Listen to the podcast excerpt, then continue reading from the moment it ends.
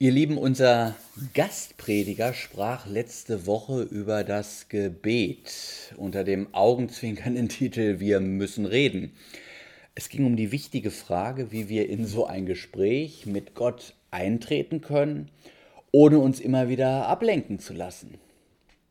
Heute möchte ich den Blick auf die Tatsache werfen, dass es bei diesem Gespräch mit Gott, wie bei jedem Gespräch, auch darauf ankommt, dass wir nicht nur reden, sondern selbstverständlich auch zuhören. Und das ist bei Gott dann auch wieder nicht so selbstverständlich, denn, das müssen wir schon sagen, per Megafon vom Himmel hat er vermutlich nur zu den allerwenigsten von uns gesprochen.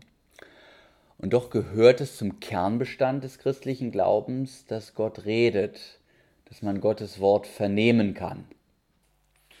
Und wenn ich jetzt einen Bibeltext vorlese, dann seufzt vielleicht schon der eine oder andere unter euch und sagt, ja, in der Bibel, nicht? Da redet Gott ja bei jeder Gelegenheit aus brennenden Büschen, aus Wolken, sogar aus Eseln redet Gott. Und dann wird er zur Feier des Tages auch noch Mensch und redet jedem, der nicht bei drei auf den Bäumen ist, ja, zu jedem eigentlich. Aber bei mir herrscht im Gebet oft ziemliche Funkstille, mag man denken. Und deshalb habe ich uns heute eine Geschichte mitgebracht, die kennt ihr schon, nämlich vom letzten Mal ich bin irgendwie nicht fertig geworden. Ich hatte den Eindruck, da gibt es noch was zu sagen. Also wir hören nochmal auf 1 Samuel 3, diese interessante Geschichte von dem Azubi Samuel, der bei diesem Priester Eli sozusagen in der Lehre ist. Und ähm, ich finde, der ist gut für uns, weil der ist so, ja, so normal halt. Da heißt es, und zu der Zeit, als der Knabe Samuel dem Herrn diente unter Eli, war das Herrn Wort selten und es gab kaum noch Offenbarung.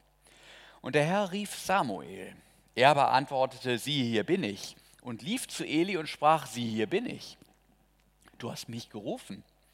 Er aber sprach, ich hab dich nicht gerufen. Geh wieder hin, leg dich schlafen. Und er ging hin und legte sich schlafen. Und der Herr rief abermals Samuel. Und Samuel stand auf, ging zu Eli und sprach, sieh, hier bin ich. Du hast mich gerufen. Er aber sprach, ich habe nicht gerufen, mein Sohn, geh wieder hin und leg dich schlafen. Aber Samuel hatte den Herrn noch nicht erkannt und des Herrn Wort war ihm noch nicht offenbart.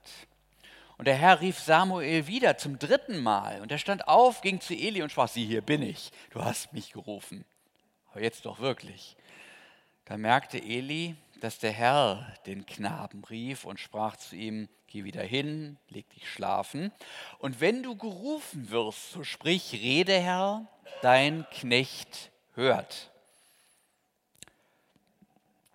Samuel ging hin, legte sich wieder an seinen Ort. Da kam der Herr und trat herzu und rief wie vorher Samuel, Samuel. Und Samuel sprach, Rede Herr, denn dein Knecht hört. Und der Herr sprach zu Samuel, siehe, ich werde etwas tun in Israel, wovon jedem, der es hören wird, beide Ohren gellen werden. An dem Tage will ich über Eli kommen lassen, was ich gegen sein Haus geredet habe. Ich will es anfangen und vollenden. Denn ich habe es ihm angesagt, dass ich sein Haus für immer richten will, um der Schuld willen, dass er wusste, wie sich seine Söhne schändlich verhielten und ihnen nicht gewährt hat.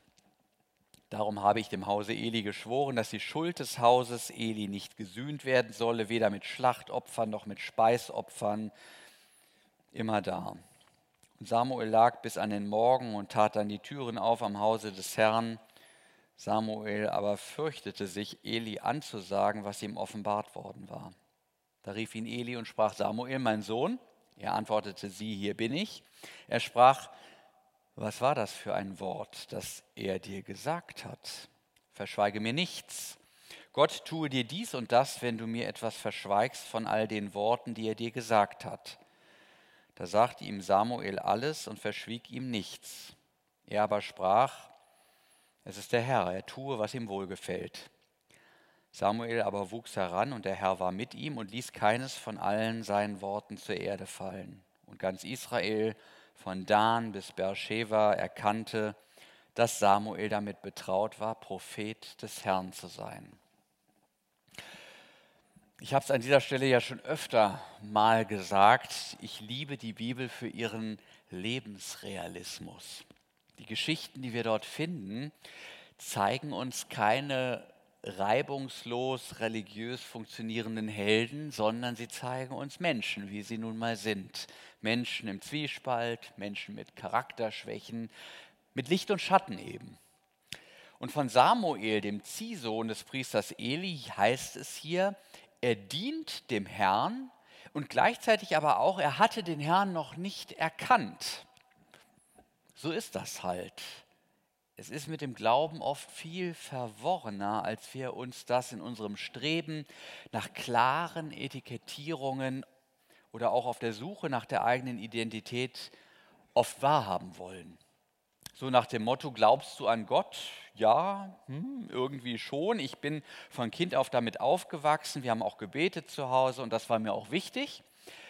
Die Begleitung Gottes ist mir schon eine Gewissheit, aber Gottes Stimme so auf du und du, das ist mir noch nie begegnet. Samuel wird uns hier gezeigt als ein typischer Normalo von frommen Menschen, wie wohl viele von uns auch sich selbst verstehen würden. Und da ist es doch interessant, dass Gott mit solchen gewöhnlichen Menschen noch etwas vorhat. Gut, bei Samuel nimmt die Sache dann einen sehr außergewöhnlichen Lauf. Er wird zum Propheten berufen. Gott macht ihn zum Sprachrohr seines Willens, aber ganz speziell durch ihn zu den Menschen, zu seinem Volk zu reden. Damals hatten die Menschen ja noch keine Bibel, die gab es noch nicht noch keine heilige Schrift, sodass Gott auf diese Weise seinen Willen mitteilte, wenn sein Volk auf krummen Wegen unterwegs war. Aber auch für uns birgt diese Geschichte einen wichtigen Hinweis. Es gibt offenbar Zeiten der Stille, wo wir sensibel für Gottes Wort sind. Es ist einfach so, wo die Wörter schweigen, da kann das Wort laut werden. Oder umgekehrt, mit einer Formulierung des Kirchenvaters Augustin, wo das Wort wächst, da verstummen die Wörter. Wir brauchen die Stille, um wieder hören zu lernen. Erst wenn die lauten Tagesgeräusche verebben, dann können wir auch den Stimmen Aufmerksamkeit schenken, die vielleicht nicht so aufdringlich, dafür aber eindringlich zu uns sprechen wollen. Das kann zum Beispiel darin geschehen, dass wir in der Stille ein Bibelwort nachklingen lassen, das wir gehört oder gelesen haben und das uns so nachhängt, vielleicht plötzlich aufpoppt.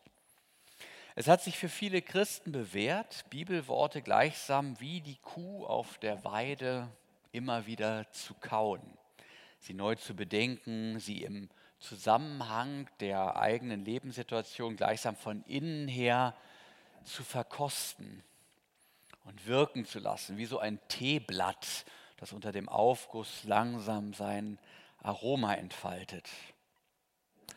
Es ist gut, diese Gedanken dann auch mit ins Gebet hineinzunehmen, sie auszusprechen, ihr Echo zu vernehmen und das Gebet mehr und mehr als eine Zeit des Hörens zu verbringen.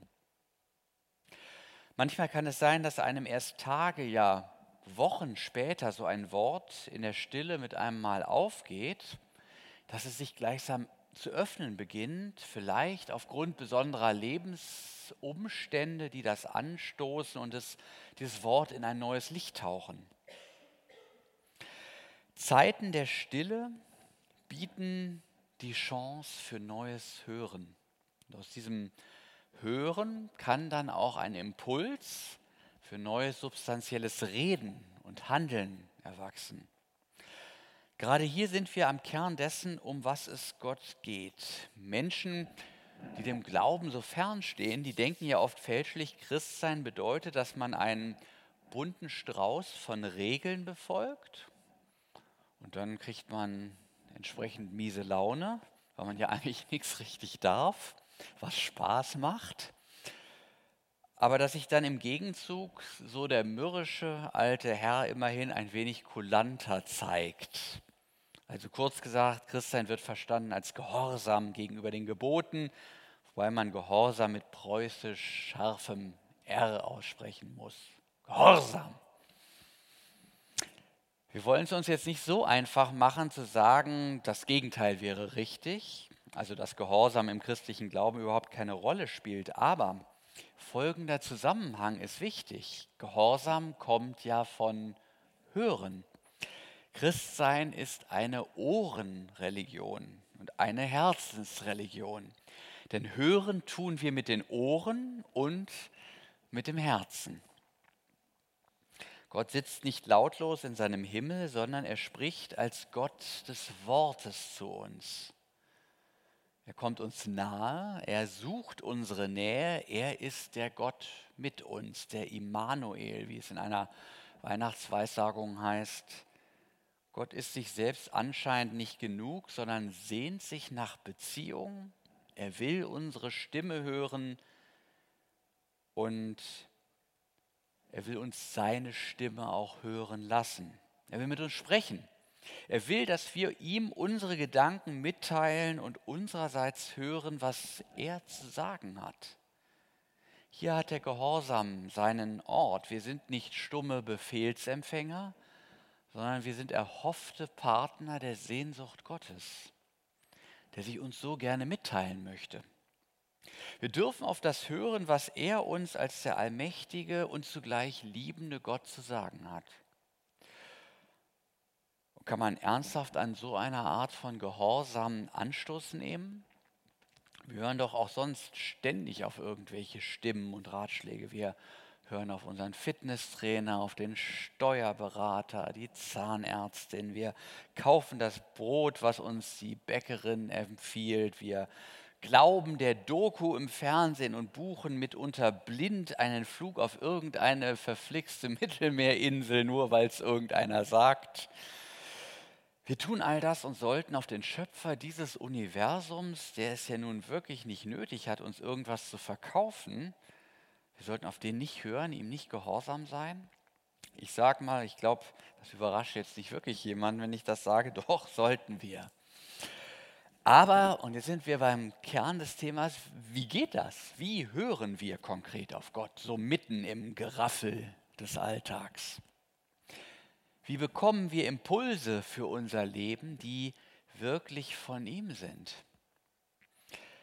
In ausgesprochen konkreter Weise fand ich einmal das Reden Gottes in den Tagebuchaufzeichnungen von Dietrich Bonhoeffer verewigt ist ein bekannter Theologe, ein Widerstandskämpfer im Dritten Reich gewesen.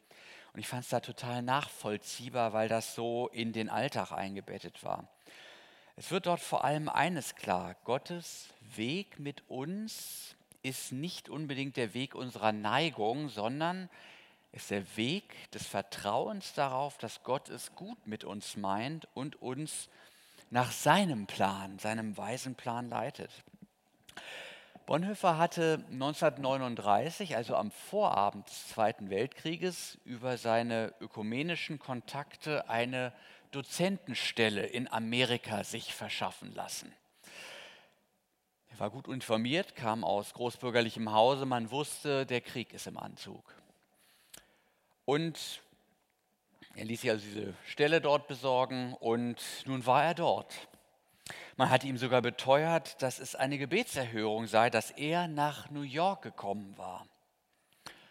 Und doch war er unruhig und fragte sich, ob das jetzt die richtige Entscheidung war, in dieser für Deutschland so wichtigen Phase fern von der Heimat zu sein.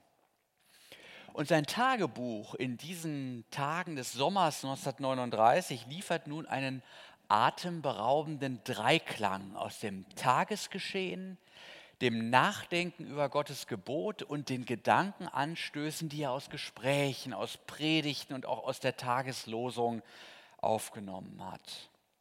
Der Leser nimmt Anteil an der ganzen Verworrenheit des Lebens mit den Gedanken, die mal in diese und mal in jene Richtung tendieren. Bleiben oder fahren. Ruhiges, angenehmes Leben als Professor in New York oder zurück nach Deutschland und mit der bekennenden Kirche, das war die Kirche, die sich gegen die Nazi-Ideologie gewandt hatte, ja mit der leiden. Zunächst ist nur Verwirrung. Zitat, ich kenne mich nicht mehr aus, sagt Bonhoeffer. Und dann, aber er kennt sich aus. Und so heißt es in einem Eintrag vom Juni 1939. Man redet Bonhoeffer zu, länger zu bleiben. Die Losung sagt an jenem Tage, wer glaubt, flieht nicht. Er geht in den Gottesdienst. Der Pfarrer sagt vom Leben eines Christen, dass es der täglichen Freude dessen gliche, der auf dem Weg nach Hause ist. Auf dem Weg nach Hause. Bonhoeffer trifft das wie ein Schlag. Und dann kommt das entscheidende Wort. Wieder ist es die Tageslosung, jene Zusammenstellung von täglichen Bibelworten aus der Herrnhuter Brüdergemeinde. 2. Timotheus 4. Komme noch vor dem Winter. Es ist das Wort von Paulus an seinen Mitarbeiter Timotheus. Bonhoeffer kennt den Kontext, er hat schon Vorlesungen darüber gegeben. Timotheus soll das Leiden des Apostels teilen und sich nicht schämen. Komme noch vor dem Winter. Es könnte sonst zu spät sein, so kommentiert er. Das Apostelwort spricht in sein Leben herein. Das Wort für Timotheus wird ihm zur Anrede für seine persönliche Lebenssituation. Komme noch vor dem Winter und leide mit Deutschland. Es ist dein Land.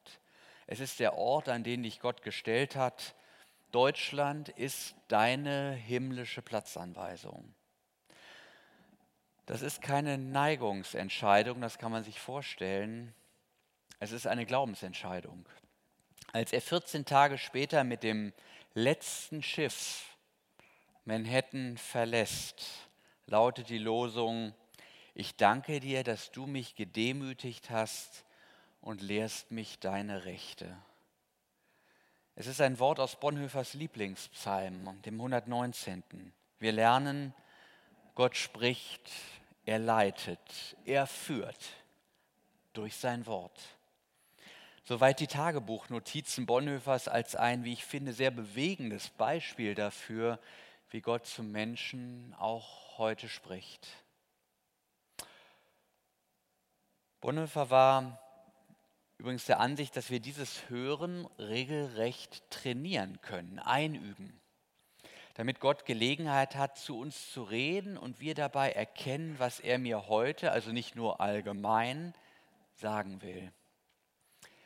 Es sei deshalb ratsam, der Gebetszeit einen Abschnitt aus dem Wort Gottes zugrunde zu legen, sagt Bonhoeffer, das kann zu einer regelrechten Sprachschule werden für unser Lebensgespräch mit Gott, so sein Tipp. Bonhoeffer sagt wörtlich, auf dem Grund der Schrift lernen wir in der Sprache, in der Gott zu uns gesprochen hat, zu Gott zu sprechen, wie das Kind zum Vater. Das geschieht wie jeder Spracherwerb, nicht von heute auf morgen, sondern es braucht Zeit. Wir lernen eine Sprache nicht von heute auf morgen.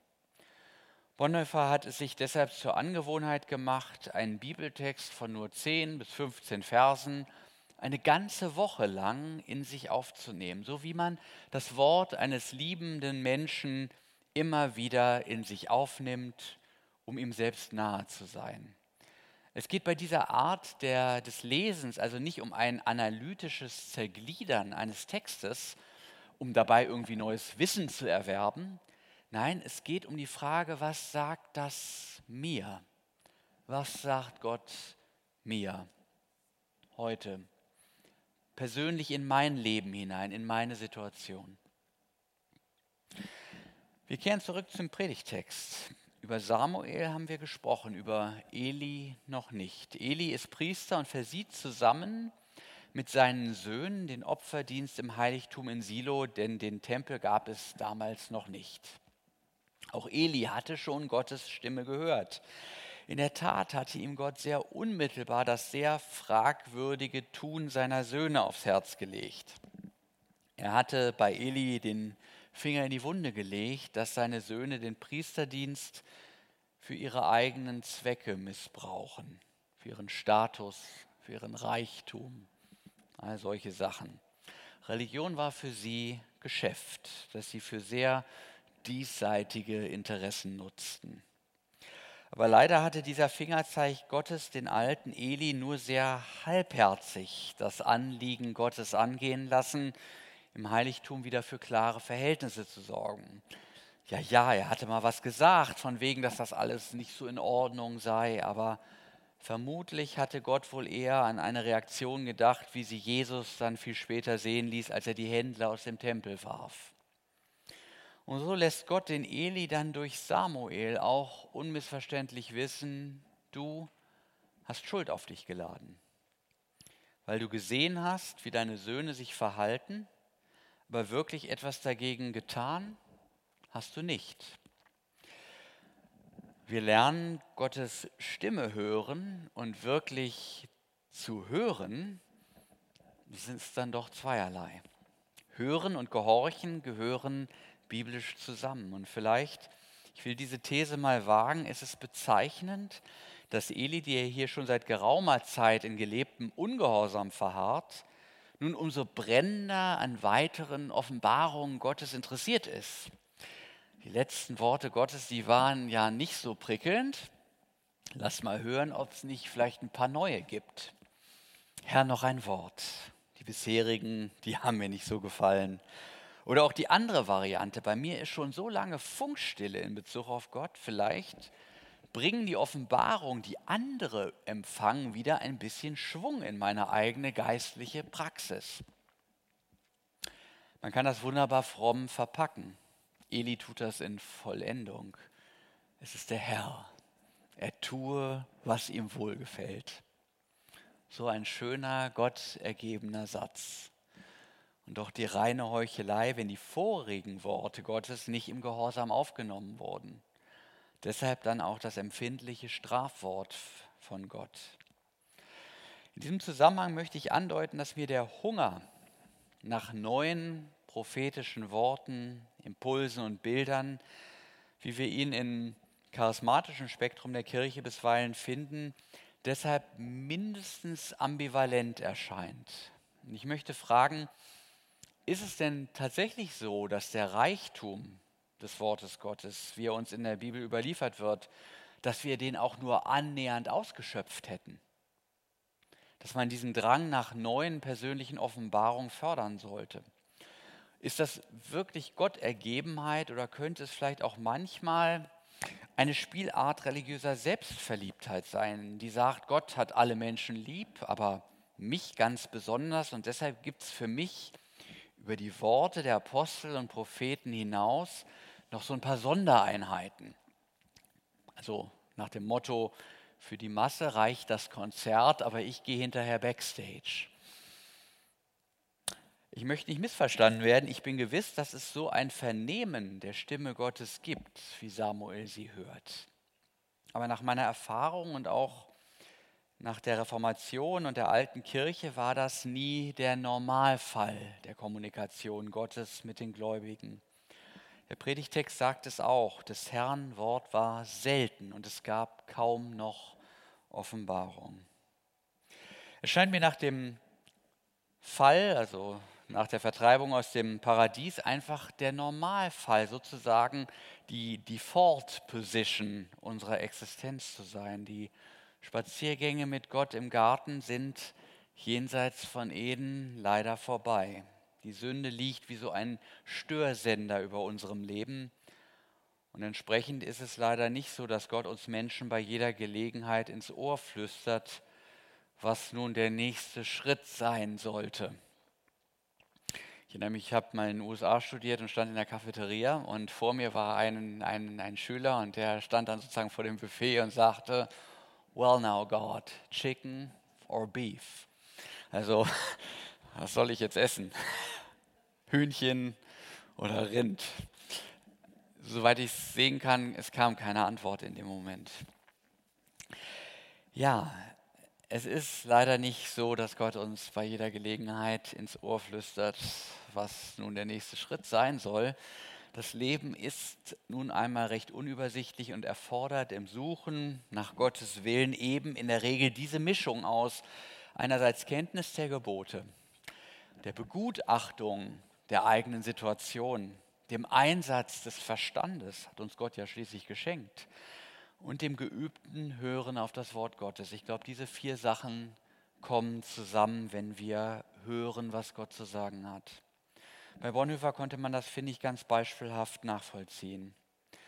Und wir sind als Menschen eben ganzheitlich mit all unseren Sinnen und Erkenntnisfunktionen gefordert. Hier bin ich, sagt Samuel. Samuel steht ganz und gar vor Gott. Nicht nur ein Teil von ihm, nur seine spirituellen Antennen. Nein, nein, der ganze Samuel steht da, hier bin ich. Mit all seinen Fragen an das Leben, seinen Befürchtungen, seinen Zweifeln, all den Plänen und Gedanken, hier bin ich, dir gehöre ich. Tu mit mir, was jetzt nötig ist. Ich höre auf zu wollen, zu beabsichtigen, hier bin ich. Du hast gesagt, wir müssen reden und ich höre, so gut ich kann. Amen.